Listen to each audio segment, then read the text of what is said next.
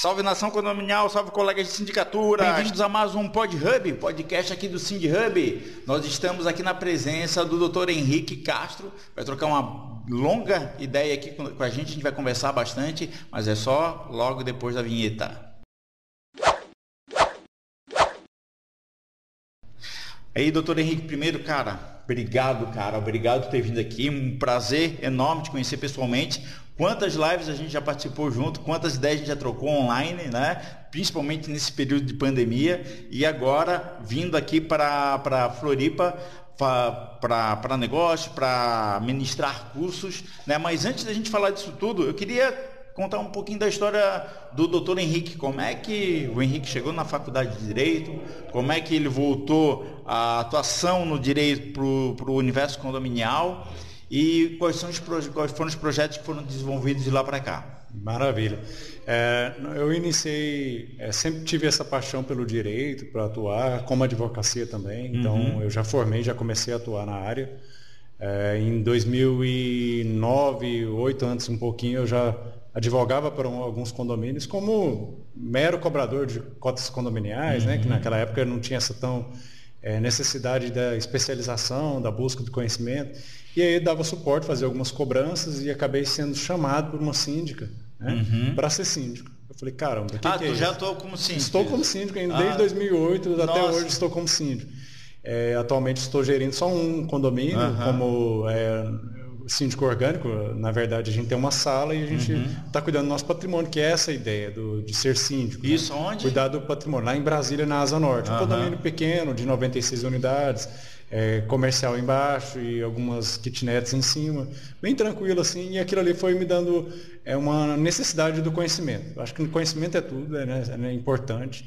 E aí fui me capacitar, fiz alguns cursos virtuais, alguns cursos presenciais e fui gostando da área e fui crescendo e, e aperfeiçoando, buscando novos caminhos. Fui empreender em Anápolis, que é lá perto, como uhum. profissional, acabou não dando certo. Falei, meu foco é a advocacia uhum. condominial e aí a gente está é, retomando e crescendo, né? Isso, isso, que é importante e fazendo esse network, né? Estou aqui é, fazendo um curso de assembleias virtuais, é, e trabalhando aí para levar o conhecimento que é importante no meio condominial. Acabei sendo também chamado dentro do mercado para escrever dois livros, escrevi dois livros para a Uniaself, né?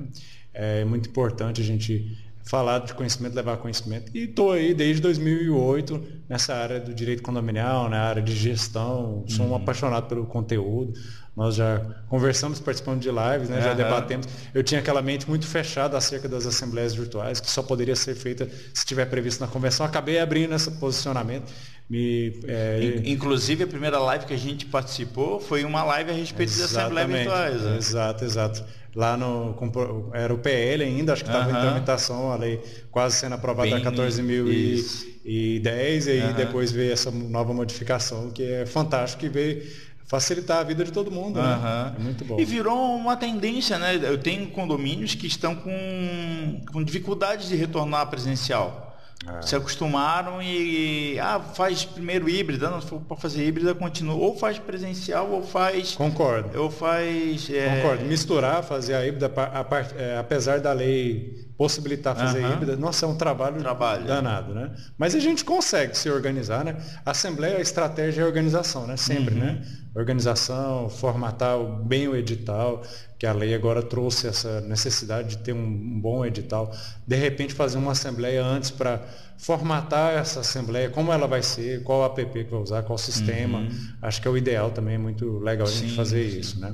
O, aqui no Cindy Hub, nós coordenamos uma das primeiras assembleias é, telepresenciais. Na verdade, o Alessandro né, coordenou. Eu, tava, eu nem era sócio do Cindy Hub ainda. Eu estava aqui fazendo uma cobertura ainda pela Foco Síndico, que era o meu perfil na internet, que era da minha empresa de síndico profissional. Né?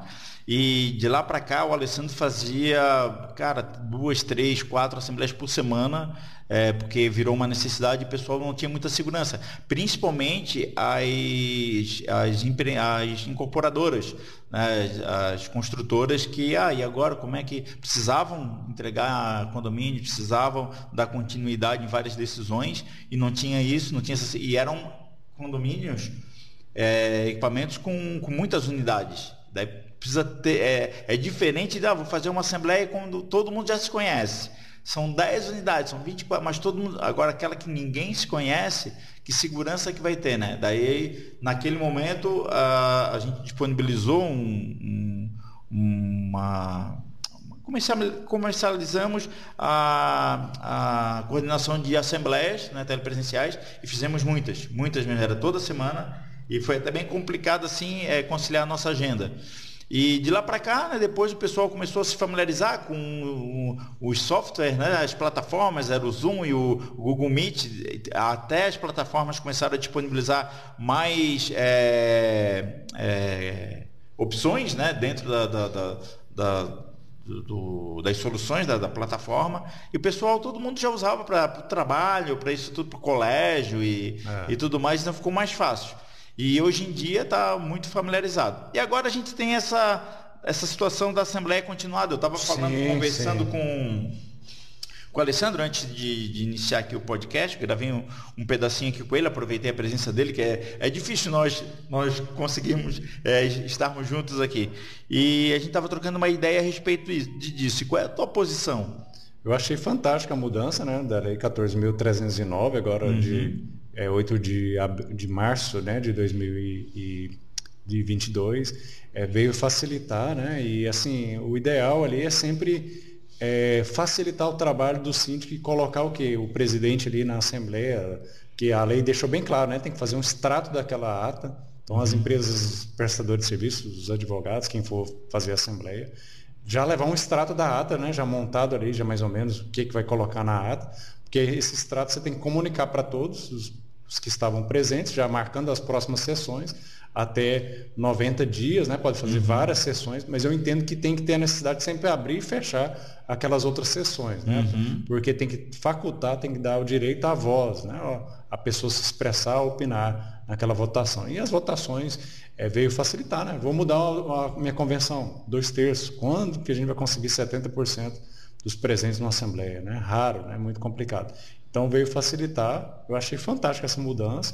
Trouxe, né? O PL foi aglutinado, ele era o, era o 548 2018, acho. Foi aglutinado vários outros, outros emendas, outros projetos e acabou é, essa evolução legislativa que é importante no mercado condominial, né? Uhum. Até mesmo uma área de atuação para o advogado, né? Na hora de entregar um empreendimento, ter um advogado para fazer a assembleia, participar, orientar o síndico, fazer aquela legalidade, é, é, muito legal, né? Muito importante.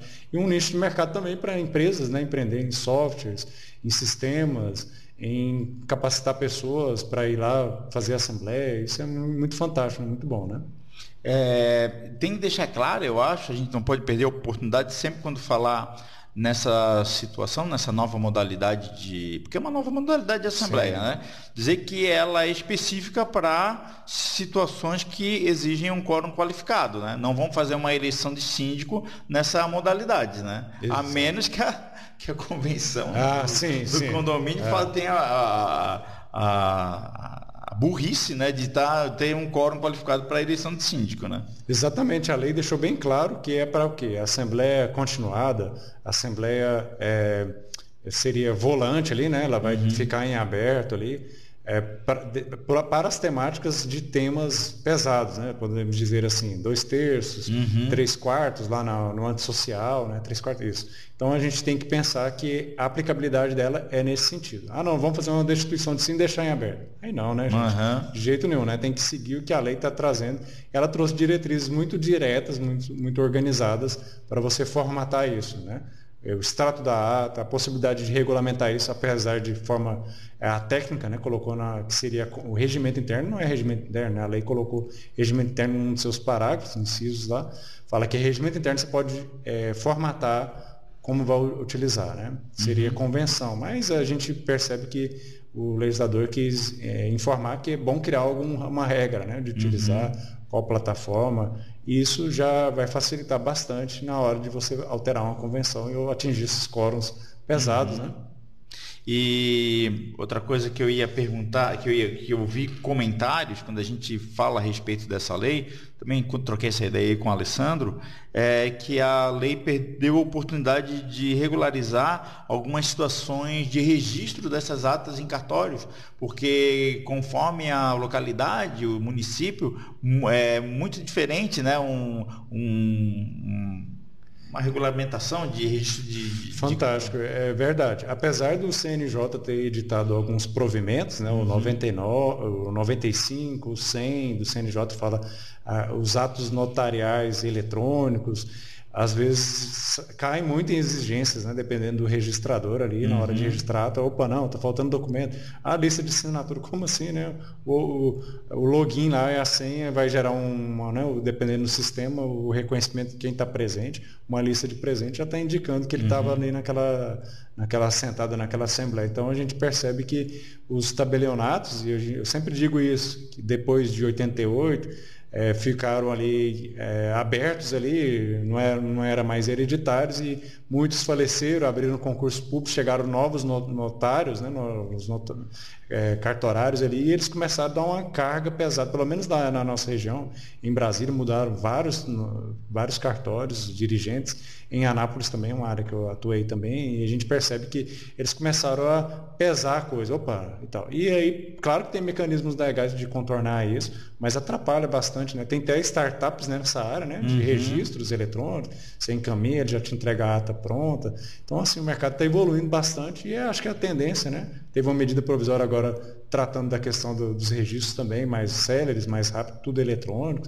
Então, acho que a tendência é essa, né? Um caminho sem volta é a tecnologia, é a evolução né? da Assembleia dessa forma transitória, permanente, virtual. E isso não é novo, não, gente. Isso desde lá na Assembleia Constituinte de 1824, né? o Dom Pedro é, I, ele já é, constituiu lá a a, no, a Assembleia, né, com os deputados uhum. e os uhum. senadores daquela época, para criar a Constituição, mas aí deu uma loucura nele lá, porque o povo estava indo contra as ideias do Império. Ele destituiu, mandou prender um monte de gente, inclusive o José Bonifácio, uhum. que era um dos pensadores da, da Assembleia, e era, era uma Assembleia permanente. Uhum. Ela estava em aberto para votar, para criar a Constituição. E aí, dia 25 de março, ó, 25 de março de 1824, a rua lá, a grande rua de São Paulo, uhum. é, foi promulgada, né? A nova Constituição promulgada ou otorgada? Acho que foi otorgada, foi o Dom Pedro impôs ela, né? Porque ele não, não gostou da, das temáticas tratadas, era um, uhum. né, um, um, quase um ditador ali, um déspota, né? Um rei e tal, um imperador. E aí a gente, na história, conta-se dessa forma. Né? Então a Assembleia já é uma temática que já vem é, em aberto, né, continuada já há longos tempos da, da história. Né? Uhum. É, no, em 2019, eu fiz um conteúdo, um, um tutorial quase, um curso para para online, né, que tratava de assembleias. E eu me baseei no livro do nosso amigo, o Walter João Jorge ah.